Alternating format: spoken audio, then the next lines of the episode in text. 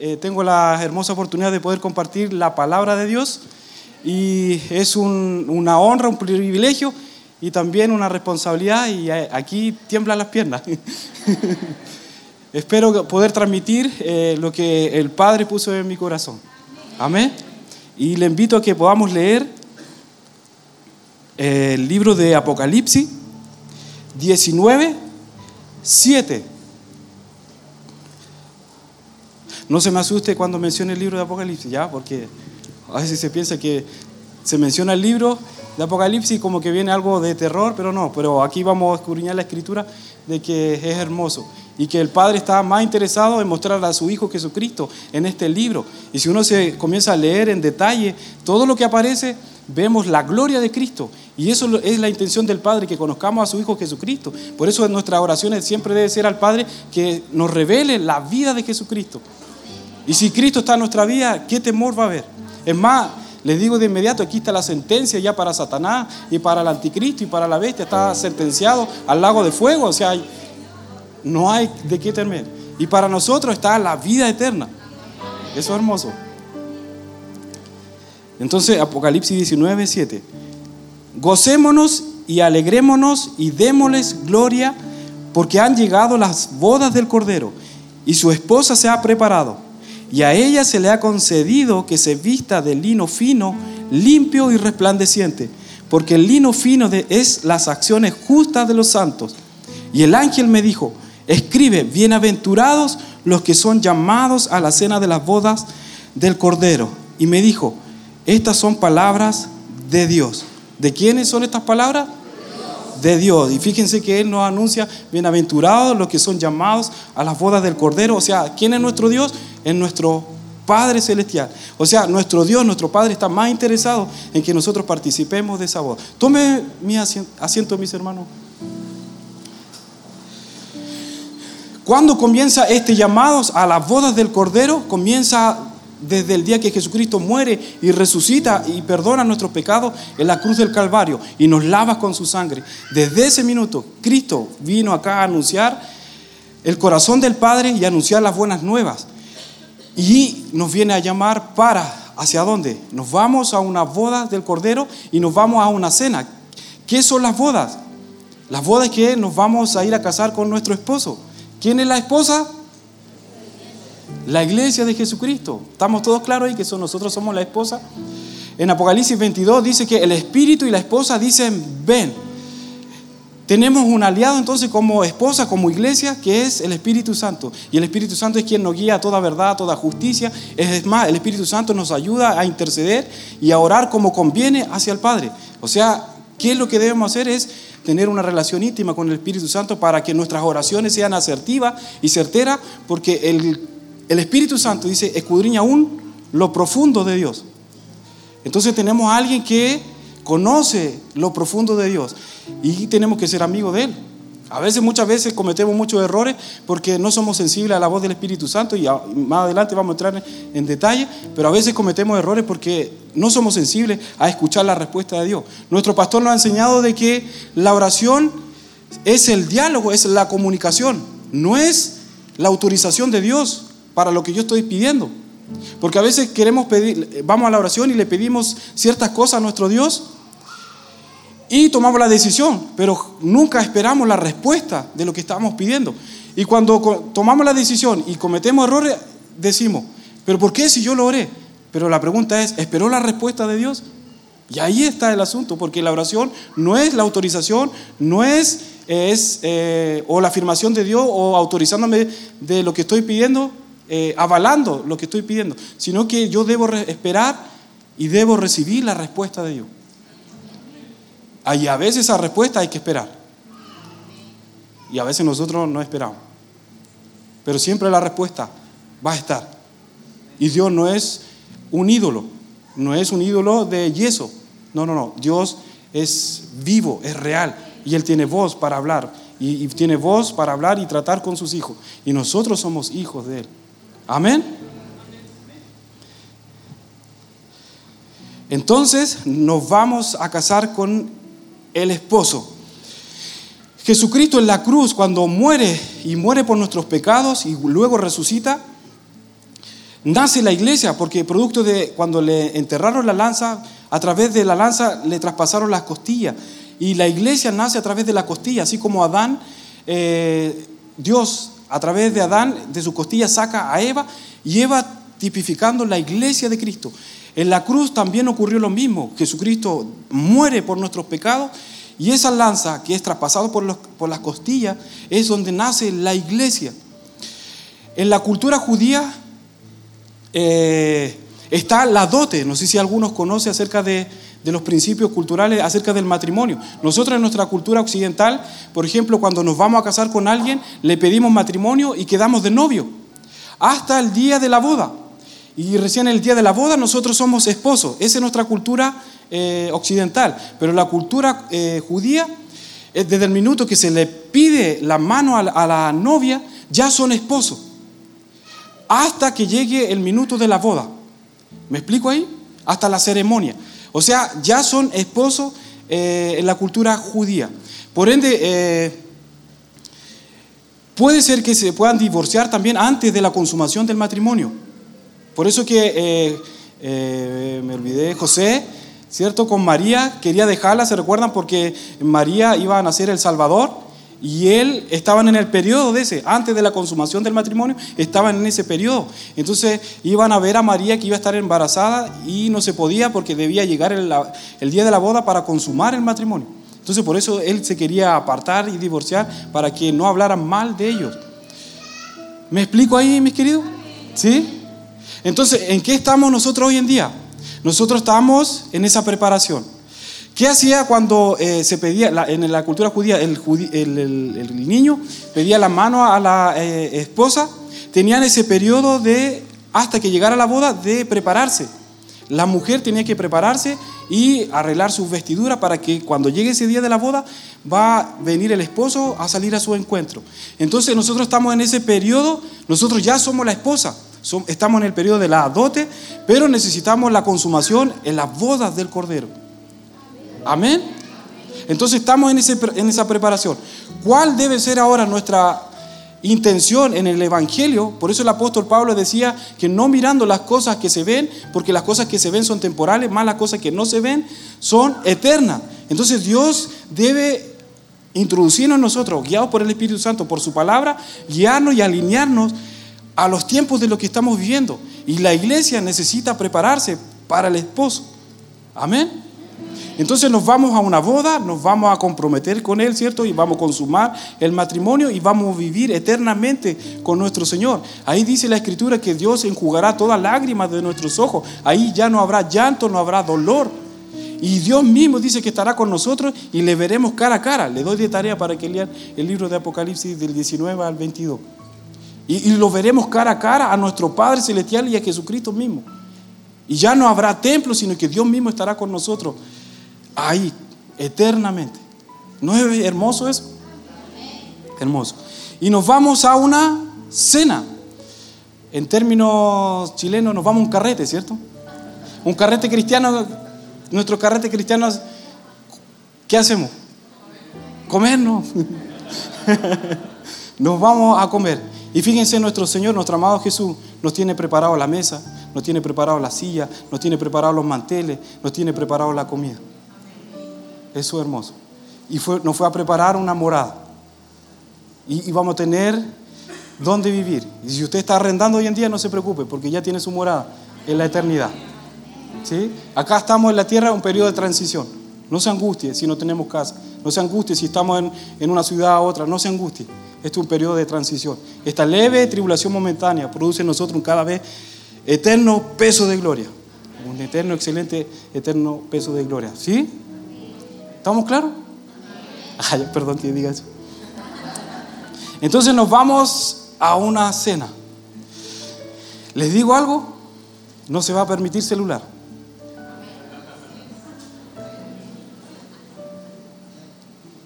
Y eso me decía el Espíritu Santo delante de la mañana. Me soplaba. No se va a permitir celular. ¿Sabes cuántas, cuántas veces hemos echado a perder una cena por el celular? El Espíritu Santo me habló a mí primero, ¿cierto? No lo estoy eh, culpando a ustedes, no, no. a mí. ¿Cuántas veces hemos echado a perder una cena por un celular? ¿Cuántas veces echamos a perder una conversación en una cena con nuestra esposa, con nuestros hijos? Un almuerzo metido en el celular. Dios espera que entendamos los tiempos. Necesitamos conversar con nuestros familiares y dejar de lado el celular. Yo admiro a mi, suegro porque cada vez que vamos a, almorzar o cenar allá, él nos permite el celular en la mesa. Y cualquiera que saca, incluso para ver la hora, no, porque él quiere conversar. Y mi suegro, bueno para conversar, si usted lo conociera, bueno para conversar y echar la talla. Le mando un saludo si llegara a escuchar. Vamos a guardar esos momentos, ¿cierto? ¿Por qué digo que nuestra mesa también es importante? Mire, las bodas que recién leíamos, nosotros somos invitados, nosotros somos llamados. Fíjense en Apocalipsis 3,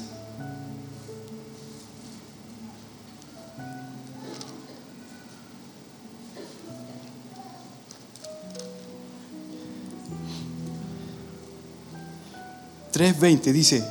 ...he aquí, yo estoy a la puerta y llamo... ...si alguno oye mi voz y abre la puerta... ...entraré a él y cenaré con Él y Él conmigo. Y aquí está hablando nuestro Señor Jesucristo. Dice que Él está a la puerta y llama. Si alguno oye su voz y abre la puerta, dice que Él entrará. ¿Dónde entrará? En nuestra casa. O sea, quiere decir que Jesús entra a nuestra casa. Y puede ser literalmente, pero también espiritualmente. Entra a nuestra casa para tener un tiempo de cenar Estamos expectantes de que cuando Él nos llame y quiera tener un tiempo, un momento para sentarnos en la mesa, mesa siempre va a representar tipo de pacto. Siempre el Señor nos va a recordar cuando Él vaya a nuestro corazón. Es más, Cristo está en nosotros, entendemos eso por su escritura. Cristo está en nosotros y siempre Él va a querer tener un tiempo de ir a comer, a cenar. Usted ha tenido esos tiempos hermosos donde uno está en la mesa, sentado, comiendo con sus familiares y comienza, comenzamos a hablar cosas de, recordar y, la presencia de Dios comienza a inundar y comenzamos a hablar cosas del Señor. ¿Ha tenido esos momentos especiales? Y que de repente, no sé, la, cena comenzó a las nueve y ya son las tres y uno dice, pero ¿qué pasó? Eh, algo ocurrió y no nos dimos cuenta de la hora. Y fíjense que entramos a una dimensión, la dimensión de la cena de Jesús, la dimensión de, de Cristo. Por eso a veces no nos damos cuenta de las cosas temporales cuando entramos a las cosas que son verdaderamente importantes para nuestro Señor. Deberíamos examinarnos ahora en nuestra casa, en nuestra familia, en las cosas que nosotros hacemos. ¿Qué cosas de las que hacemos son importantes para Dios? Porque a veces creemos hacer cosas que para nosotros creemos que es importante para Dios, pero a veces para Dios no está alineado, no está de acuerdo. Y debemos descubrir la voz, ser sensible a la voz de Dios, ser sensible a la voz de Jesús para entender qué es lo que quiere Él de mi vida en este tiempo. Amén. Fíjense que las bodas, allá va a haber, ¿cierto? Sillas y mesa. La palabra en Efesios 4, 13 dice, hasta que todos lleguemos a la unidad de la fe y del conocimiento del Hijo de Dios, a un varón perfecto, a la medida de la estatura de la plenitud de Cristo. Otra versión dice, hasta que todos lleguemos a la unidad de la fe y del pleno conocimiento del Hijo de Dios, a la condición de un hombre maduro, a la medida de la estatura de la plenitud de Cristo. ¿Qué hace la palabra? ¿Qué hace Cristo, el Espíritu Santo, cuando nos mete a los procesos y nos mete a los desiertos? nos va a comenzar a moldear, a transformar a la imagen de su Hijo Jesucristo. Y nosotros debemos llegar a la estatura, a la medida de Cristo. ¿Por qué? Porque esas sillas que van a estar en esa boda tienen la medida de Cristo. Esa silla, esas mesas, esas vestiduras tienen la medida de Cristo. Y si nosotros no llegamos a la medida y a la estatura de Cristo, no podremos entrar. Por eso es que es bueno que nosotros, nuestra vida siempre esté alimentándonos de la palabra, siempre honrando la escritura y en nuestros tiempos de devocional, en nuestros, tiempo de intimidad de, es de poder conocer un poco más de Jesús. Y cuando el Señor nos meta en un proceso, no importa, Señor, y aunque sea doloroso, debemos decir, gracias Señor, porque este proceso me va a ayudar a que yo sea y llegue a la estatura de un varón perfecto. Y ese crecimiento solamente lo, lo, está dando el Señor con nosotros. Dice la palabra y la escritura que aquel que comenzó la obra en vosotros la perfeccionará hasta el día de Jesucristo. Ese día de Jesucristo, mi querido, es donde estaremos con Jesús eternamente y estaremos sentados en esa boda del Cordero. Amén. Entonces yo le mencioné que estábamos la dote, ¿cierto?, en esta de la preparación y que nos íbamos a las bodas del Cordero y que Cristo, entre medio de eso, debe ocurrir la venida de Jesús que viene a buscar a su iglesia, que viene a buscar a su novia. Dice la Escritura que Él vendrá no como ladrón, sino que vendrá como esposo. Se nos enseñó por muchos años que Cristo venía como ladrón en la noche. Hasta ahí estábamos bien, sí, pero cuando entramos un poquito más en profundidad en el texto bíblico, y ahora vamos a entrar a leerlo, se estaba refiriendo en base a, otro principio. Mire, leamos, le invito a que leamos Primera de Tesalonicenses 5.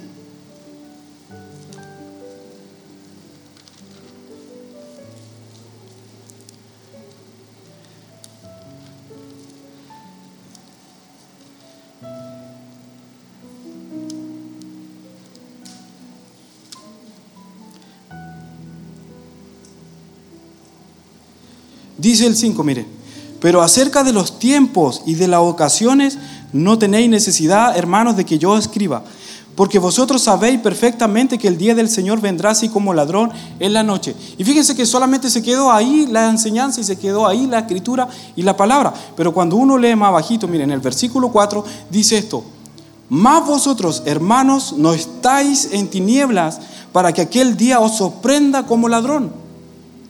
O sea, está dando a entender de que solamente Cristo vendrá como ladrón a aquellos que están en tiniebla, pero nosotros que estamos en luz, el Señor no vendrá como ladrón, sino que vendrá como esposo.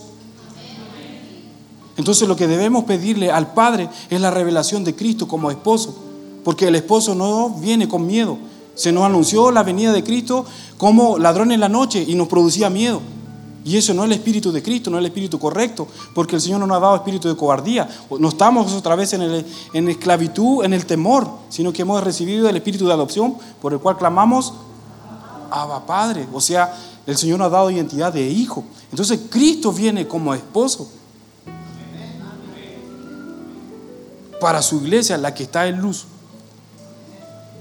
Entonces debemos pedirle al Espíritu Santo que nos comience a revelar a Jesucristo como esposo.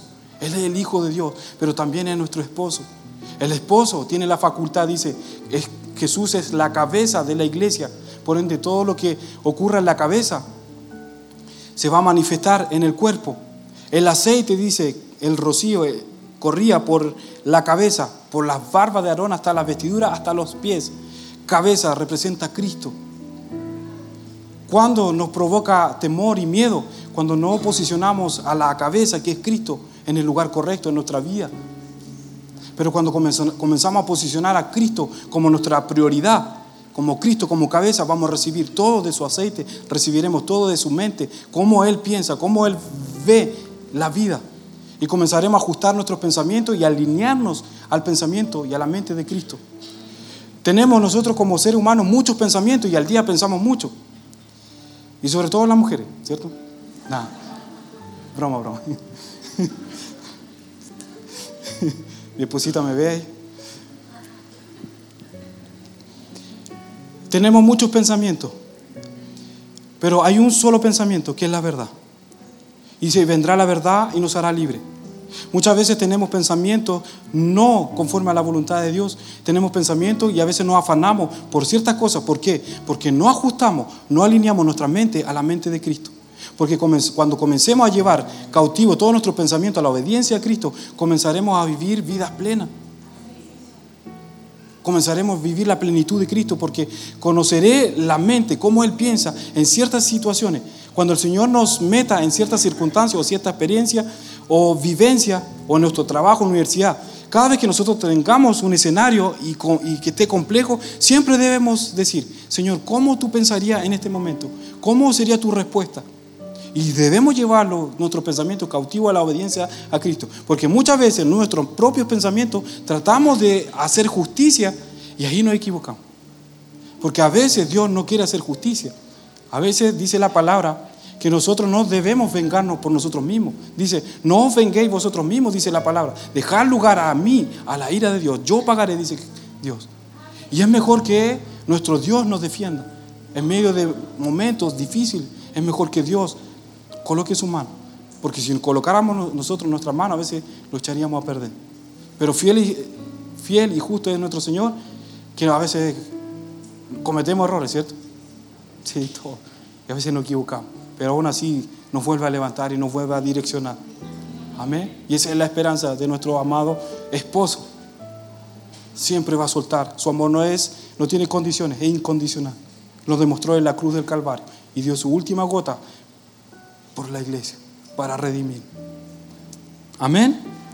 Estamos claros entonces que el Señor vendrá con, a buscar a su iglesia como esposo. Miren, el apóstol Pablo decía en Segunda de Timoteo 4, 7, 8. Fíjense, el apóstol Pablo escribió las, ¿cierto? las cartas Paulinas y escribió, aproximadamente 14. La primera carta que escribe es a, al libro de Tesalonicense, el primer libro, y menciona el regreso de Cristo. Y el último libro que escribe es el libro a Timoteo. Y fíjense lo que dice en segunda de Timoteo 4, 7, 8, dice, he peleado la batalla, perdón, he peleado la buena batalla, he acabado la carrera he guardado la fe. Por lo demás, me está guardada la corona de justicia, la cual me dará el Señor, juez justo, en aquel día, y no solo a mí, sino también a todos los que aman su venida, la venida del esposo. Y necesitamos, vuelvo a decir, amar a quien, al esposo. Vuelvo a decir, el, el esposo nos trae paz, nos trae cobertura, el esposo nos abraza, la cabeza nos guarda. Él hizo la voluntad del Padre y Él es la cabeza y vamos a recibir todo lo de la cabeza.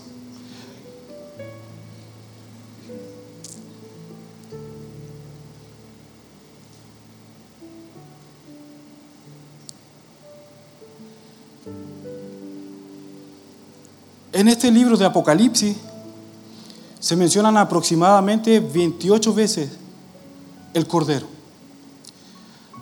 También tiene otro atributo nuestro Señor Jesucristo. Juan lo ve en toda su gloria, dice sus ojos como llama de fuego, su cabeza y sus cabellos, dice, eran blancos como blanca nieve, sus pies como bronce bruñido. Lo ve en su esplendor. Y Juan, aquí el Padre está revelando a su Hijo, aún así, en el último libro del libro de Apocalipsis, lo revela como un cordero. Cuando Juan ve la gloria de Cristo, dice que cayó como muerto. ¿Cuál debe ser ahora nuestra actitud y cómo debemos prepararnos? Como decía la Escritura, la esposa se ha preparado. Voy a mencionar algunos puntos de cómo deberíamos prepararnos para el regreso de Cristo. Y uno de los cómo deberíamos prepararnos como iglesia es considerar el atributo de nuestro Señor Jesucristo, que aún sigue siendo cordero. Él es león, Él va a rugir, Él va a rugir con Satanás y lo va a mandar al lago de fuego. Pero Él aún, aún sigue siendo el cordero inmolado. Cordero siempre va a representar la humildad y va a representar sacrificio. La iglesia entonces debe ser una iglesia humilde en saber reconocer cuando el Señor le está hablando y saber reconocer que está haciendo las cosas mal. Fíjense lo más triste de este libro es que con todo lo que va a acontecer al futuro, con todas las plagas, con la gente que se va a quedar en la, en la gran tribulación, dice que aún así no se arrepintieron. Qué triste es ver gente que la está pasando mal ¿Usted se ha topado con gente así que la está, que está pasando mal? Con enfermedades, con escasez, con pobreza y aún así soberbio, orgulloso. Qué triste que aún así en medio del dolor no sepan reconocer. Y Dios espera que nosotros siempre nos mantengamos con un corazón humillado y postrado delante de Él. El adorador es quien tiene su corazón en reverencia ante el Señor, ante el Salvador.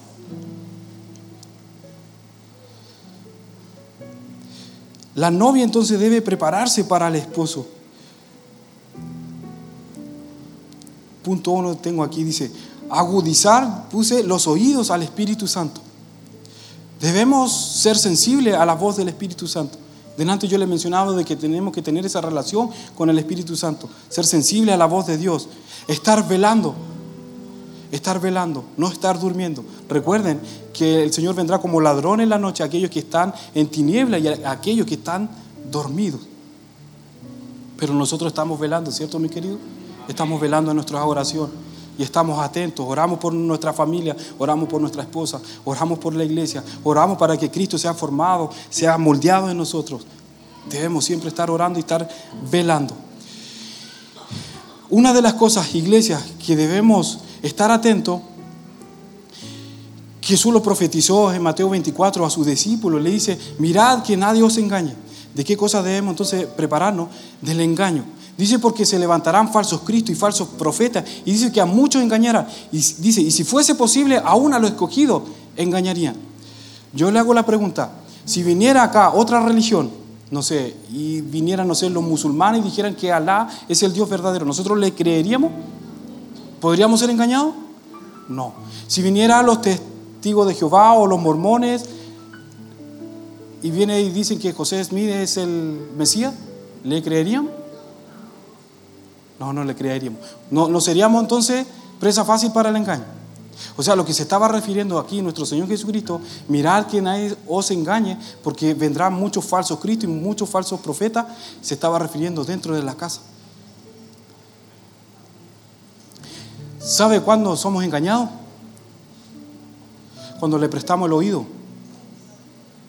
a personas que no están operando en el Espíritu de Cristo. Todos nos podrían dar una opinión.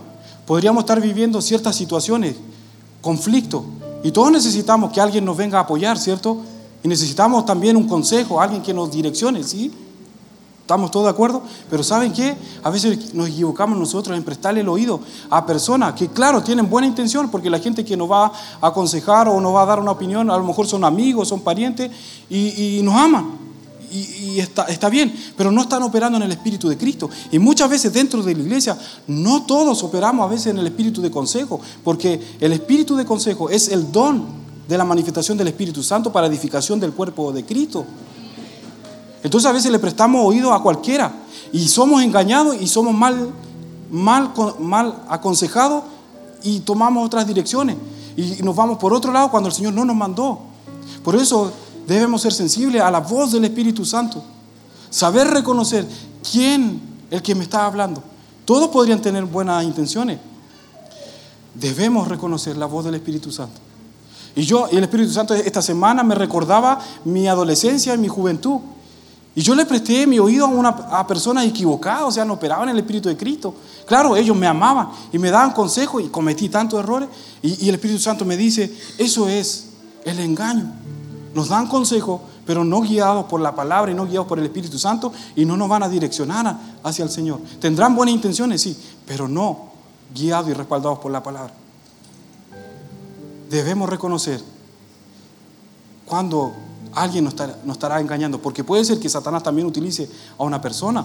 Y es lo que le ocurrió a Jesús. ¿Se recuerdan cuando Jesús anuncia de su muerte? Y Pedro lo aparta y le dice, no vayas a la cruz. Fíjense, Pedro, un líder. Anteriormente a esos versículos, Jesús le suelta, tú eres, te llamaré Pedro, ya no te llamaré Simón. Y sobre esta roca edificaré mi iglesia, dice, y le entrega las llaves del reino. Y las puertas del infierno no prevalecerán en contra de la iglesia. O sea, Pedro recibe la revelación de Cristo a través del Padre. Dice, sí, tú eres el Cristo, el Hijo del Dios viviente. Y cuando uno lee versículos más abajo, Pedro aparta a Jesús ¿Y Jesús qué le dice? Apártate de mí, Satanás. Fíjense que Pedro fue influenciado por Satanás y estaba aconsejando a Jesús a no ir a la cruz. Jesús lo supo reconocer. Y eso espera Jesús de, nosotros de la iglesia, que sepamos reconocer su voz. Le ocurrió a Eva. Fíjense que Eva, cuando es tentada por la serpiente, contesta igual cómo fue el mandato, porque el mandato le fue dado al hombre, ¿se recuerda? De todo árbol podrás comer menos del árbol que está en medio, porque el día que de él comiere, ciertamente morirás. Y cuando la serpiente tienta a Eva, Eva le responde igual. Le doy de tarea también para que lo lea. Le contesta, dice, sí, de todo árbol podremos comer, menos del árbol que está en medio, el árbol de la ciencia del bien y del mal, porque si de él, porque el día que nosotros comiéramos de él, ciertamente moriremos. ¿Contestó bien? Contestó bien. ¿Sabe lo que no supo Adán transmitir bien a la esposa? Y esto también principio de cabeza como a los hombres, al esposo.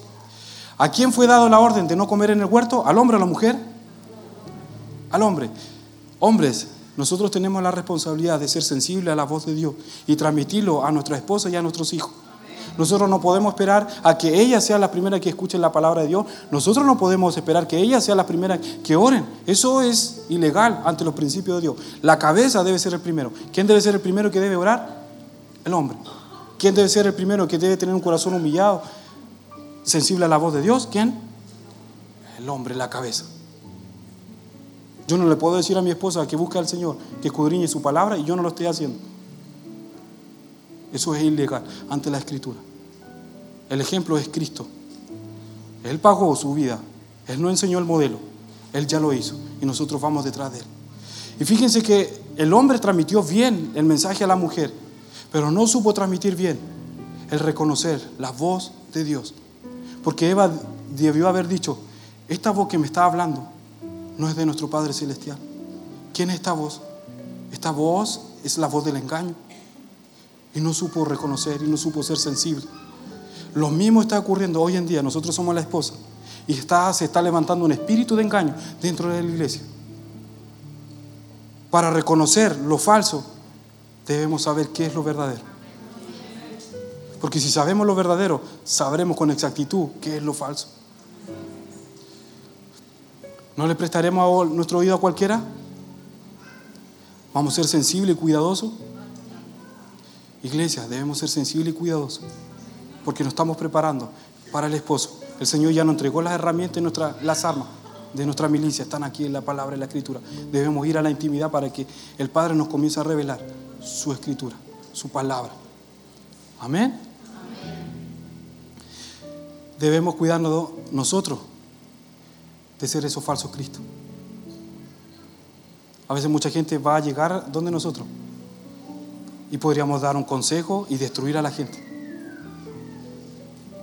O sea, también hay una demanda. No solamente vamos a cuidarnos de, prestar a, a, cualquiera el oído, sino que nosotros mismos, ¿a quién le vamos a prestar nuestra voz? No tenemos que dar opiniones, mis queridos. Dice la palabra que todos los que son guiados por el Espíritu de Dios, estos son hijos de Dios. Debemos ser guiados por el Espíritu de Dios. Y a todos nosotros, el Espíritu Santo dice, nos dará y, pondrá palabras en nuestros labios. Debemos escudriñar más el corazón de Dios. Porque puede ser que nosotros mismos estemos llevando a mucha gente a otra dirección. Seamos sensibles, mis queridos. ¿Nos vamos a preparar? Amén. Puse dos, las vestiduras. Y cada vez que se habla de vestidura en la palabra tiene que ver con proceso. Romanos 13, 11 y 14 dice, y esto conociendo el tiempo que es ya la hora de levantarnos del sueño, porque ahora está más cerca de nosotros nuestra salvación que cuando creímos. La noche está avanzada y se acerca el día. Desechemos pues las obras de las tinieblas y vistámonos las armas de la luz. Andemos como de día, honestamente, no en glotonerías y borracheras, no en lujurias y lascivias, no en contiendas y envidia, sino vestidos del Señor Jesucristo, y no proveáis para los deseos de la carne. O sea, el, Señor nos está diciendo que nos preparemos en nuestra vestidura. ¿Y cómo nos vamos a preparar? No proveyendo para la carne, Debemos ser honestos y dice, no en glotonería ni en, borrachera. El apóstol Pablo en el capítulo 12 dice que nadie tenga un alto concepto de sí del que deba tener, sino que piense de sí, dice con cordura. Esa palabra cordura significa sobrio. O sea, lo contrario a ser sobrio es ser borracho. O sea, el Señor se está refiriendo aquí a la gente borracha, no a la gente borracha de lo literal, del alcohol, sino a gente borracha que tiene un alto concepto de sí mismo, tiene un alto concepto, es una persona orgullosa, que se considera por sobre todos los demás. A eso se está refiriendo el Señor, a, un borracho. Y el Señor quiere que nosotros seamos sobrios. Cuando nos transformamos en ser eh, borrachos, cuando no comenzamos a considerar a Dios día tras día en nuestra vida diaria. Un día que nosotros dejemos de orar, mis queridos, es que estamos demostrando dependencia de nosotros mismos, independencia. Y Dios quiere que nosotros seamos dependientes absolutamente de la gracia del Señor, porque no podemos solo, porque las cosas del reino no se trata con fuerza humana, no se trata con habilidades humanas, se trata con su Santo Espíritu. No es con espada, no es con ejército, es con su Santo Espíritu. Necesitamos la presencia del Espíritu Santo. Pero un día que no, no oremos, es peligroso, mis queridos. Iglesia es peligroso, es peligroso. Debemos tener una urgencia entonces para consagrarnos, para vivir en la santidad. La mesa de la boda del Cordero tiene que ver con comida. Dice la palabra, no os conforméis a este siglo, sino transformados por medio de la renovación de vuestro entendimiento, para que sepáis cuál es la buena voluntad de Dios, agradable y perfecta. Jesús le dijo a sus discípulos, dice, mi comida es que haga la voluntad del que me envió y acabe su obra. ¿Cómo nos preparamos en la comida? Es hacer la voluntad de Dios.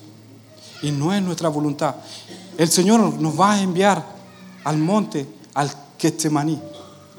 Y siempre nos va a aprobar. Siempre nos va a llevar a ese momento donde es la prensa de aceite, en donde seremos procesado, en donde habrá dolor, donde habrá sudor de sangre. Es más, quedaremos solos. Jesús se quedó solo orando al Padre y le pidió la oración a sus discípulos, pero sus discípulos se quedaron dormidos. Y él al, insistir la tercera vez y los discípulos ya estaban durmiendo, él entendió que el Padre lo quería tener solo con él. Hay momentos, mis queridos, que debemos saber reconocer que el Señor nos va a querer tener solos con Él. Y debemos reconocer, la gente se va a olvidar de nosotros, pero no que se va a olvidar de nosotros, porque el mismo Padre, como no va a querer tener solo con Él para enseñarnos acerca de su voluntad, nos va a permitir que la demás gente en un periodo se olvide. Entonces no juzgue a su hermano cuando usted se encuentre solo, identifique. ¿No será que el Padre lo quiere tener solo un tiempo? A sola para mostrarle su bondad, para mostrarle su corazón, para que solamente podamos depender absolutamente de Él. A veces nos aparta de gente, nos va a apartar en ciertos periodos y debemos ser entendidos. Nos va a apartar para que solamente Él se manifieste como nuestro Padre, se manifieste como nuestro proveedor, se manifieste como nuestro sanador. A veces no seremos comprendidos. Jesús no fue comprendido. Iba a ir a la cruz y veía a sus discípulos durmiendo, pero ¿cómo están durmiendo? Pero entendió que, que el Padre lo quería tener a él solo. Luego le ayudaron a Jesús a llevar la cruz, después que vivió el Getsemaní. Después del Getsemaní vendrán personas también a ayudarnos, a ayudarnos a llevar la cruz. Nos van a ayudar y debemos reconocer quiénes son ellos que nos van a comenzar a edificar, que nos van a llevar a hacer la voluntad del Padre. Debemos identificar también a esos amigos. Debemos identificar a quienes nos conducen a Cristo, quienes nos conducen a la voluntad de Dios. Porque hay amistades, mis queridos, hay personas que no nos están conduciendo a la voluntad de Dios y debemos saberlo reconocer, no rechazarlo, porque debemos aún así mostrar el amor de Dios, pero saberlo reconocer. Amén. ¿Nos vamos a estar preparando?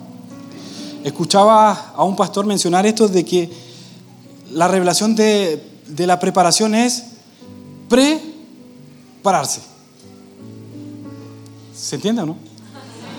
estar parado. De pre, hacer la previa, ¿cierto? De pararnos. Sí, ahí se me explico un poco.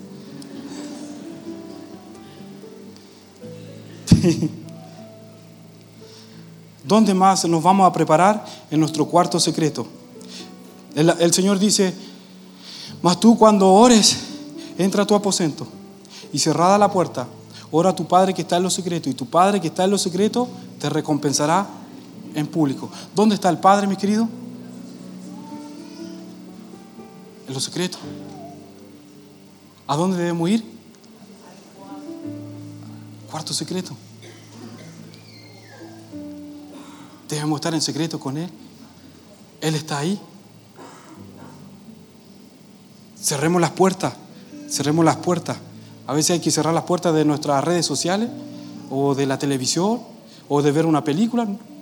Cerremos las puertas y detengámonos y hagamos un espacio para ir al cuarto secreto. Todos los días. Todos, todos los días. Este pastor decía en un libro, lo puse textual, el pastor Mariano Senewal. Si tienen la oportunidad de escucharlo, él es un hermoso predicador. Decía esto. Las mayores tragedias o éxitos en la vida de una persona se gestan en la intimidad. Los pecados que destruyen matrimonios, hipotecan propósitos y abortan sueños nacen allí. La pornografía, lujuria, lascivia, avaricia, vicios y placeres carnales son síntomas de personas que están siendo gobernadas por el reino de las tinieblas en lo secreto. El blanco de Satanás es corromperte en esa área. A él no le preocupa tanto cómo te ven los demás o cuán usado eres por Dios. Si ganas la batalla de lo que sucede en tu vida en secreto con Dios, en poco tiempo todo lo demás será destruido. Este es el terreno de la principal lucha y es allí donde debes cultivar una pasión por redimir tu intimidad con Dios. Debes batallar por esto, ser intencional y radical. Lo que sucede en tu cuarto, ese timón de tu destino, tienes que meter a, a Dios allí. Si lo sacas y te quedas solo con tu carne, estás sentenciado a la tragedia. Y a mí eso me marcó. Nuestra intimidad es importante.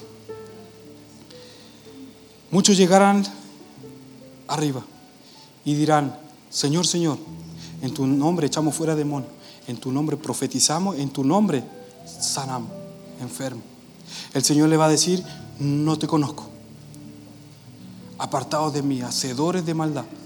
Se preocuparon, la iglesia se preocupó en hacer. La palabra conocer significa intimidad. El ser íntimo es ir a la oración en el cuarto secreto. Cuando nosotros estamos en nuestra pieza natural, cerramos la puerta y nos desvestimos, ¿cierto? No, no, tenemos vergüenza, ¿cierto? Al desnudarnos y cambiarnos de ropa. A eso se está refiriendo el Señor, la oración que necesitamos del cuarto secreto. La oración en el cuarto secreto es la oración en donde somos honestos, en donde somos lo que somos. Es como que, Señor, aquí estoy. ¿Qué, qué te puedo mostrar o sorprender. Aquí está mi desnudez, tú la conoces. Esto es lo que me cuesta. Pero te lo hago saber. Y eso espera el Señor.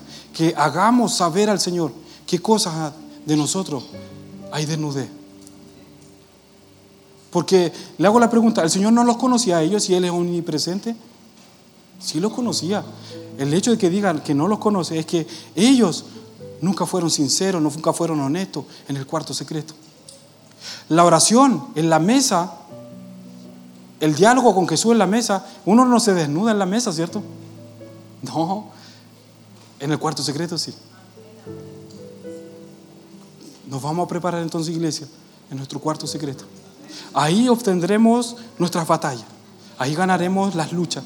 En la oración, en el ayuno, en la búsqueda, en la adoración. Nosotros con mi esposita hicimos en nuestro, en nuestro departamento una piececita ahí. Y en nuestro Betania. Lo hicimos a propósito. Y cada vez que queremos buscar del Señor, vamos a ese cuarto. Y lo estamos transformando de a poquito, aún nos, nos faltan algunas cositas. Pero lo hicimos literalmente porque entendíamos de que Betania es el lugar donde el Señor más se sentía amado y honrado. Y yo quiero que mi casa sea donde el Señor se sienta honrado. ¿Usted quiere que su casa Jesús se sienta honrado? Necesitamos de Él, ¿cierto? No podremos con nuestra propia fuerza.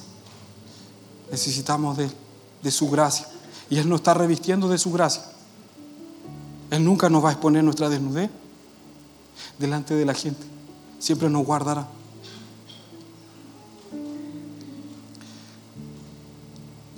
Creo que se me acabó el sermón, ¿sí?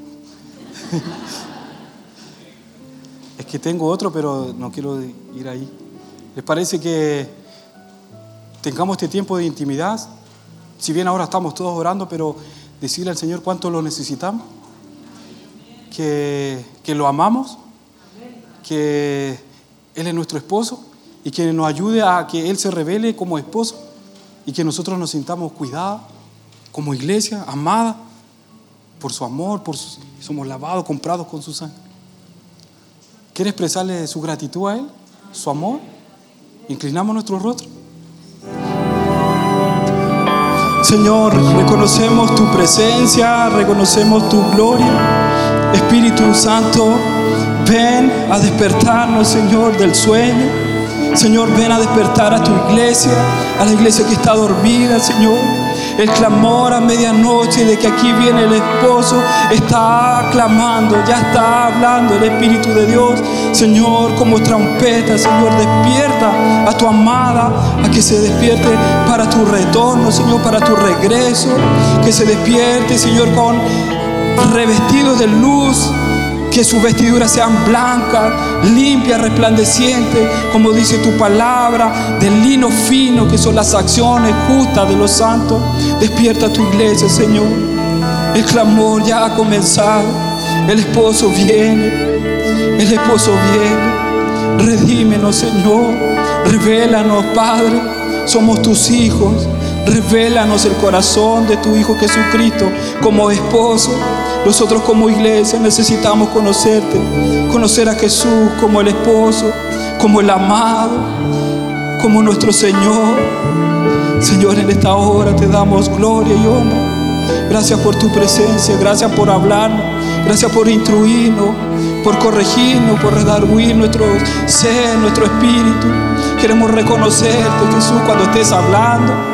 Queremos reconocer tu voz, tu dulce voz, porque cuando tú hablas, todo cambia, toda cosa se comienza a caer, toda estructura, todo muro de depresión, de soledad comienza a ser derribada cuando comenzamos a escuchar tu voz, cuando comenzamos a contemplar tu gloria. Señor, queremos conocerte, no nos queremos preparar para algo, no queremos prepararnos, sino que nos queremos preparar para ti, para conocer a ti, Jesús. Tú eres el autor y consumador de la fe. Señor, te amamos. Somos tu iglesia. Somos tu amada iglesia. Te necesitamos a cada instante, a cada minuto. Te pedimos perdón por las veces que no te hemos considerado y que, y que hemos sido independientes. Perdónanos, Señor. Queremos ser dependientes de tu palabra, dependientes de tu voz, dependientes de tu voluntad. No queremos caminar bajo nuestra propia opinión. Queremos ser sensibles a ti. Guíanos, Espíritu Santo. Guíanos porque no podemos solo. No podemos solo, Espíritu de Dios. Te necesitamos. Necesitamos que inunde nuestro corazón, que nos llene de ti. Que nuestra casa esté llena de, de tu atmósfera. Nuestra vida, Señor, si esté revestida de Cristo, de su gloria. Te amamos, amado Jesús, tú eres hermoso, te amamos, te amamos.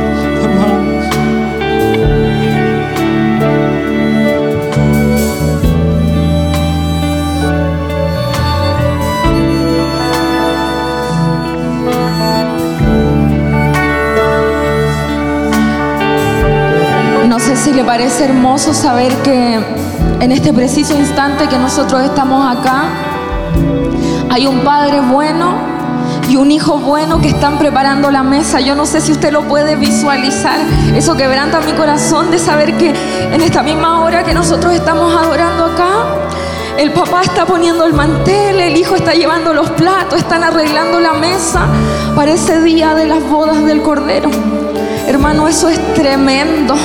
Eso es tremendo. Eso es valioso. El Padre es bueno y su Hijo también es bueno. Y es lo que necesitamos. Jesús le dijo a Marta, una cosa es necesaria. Y María la escogió, a Cristo. Eso es lo único que necesitamos, mi hermano. Hay cosas importantes, pero una sola es necesaria. Y es tener a Dios en nuestra vida. Dele un aplauso al Señor porque Él es bueno.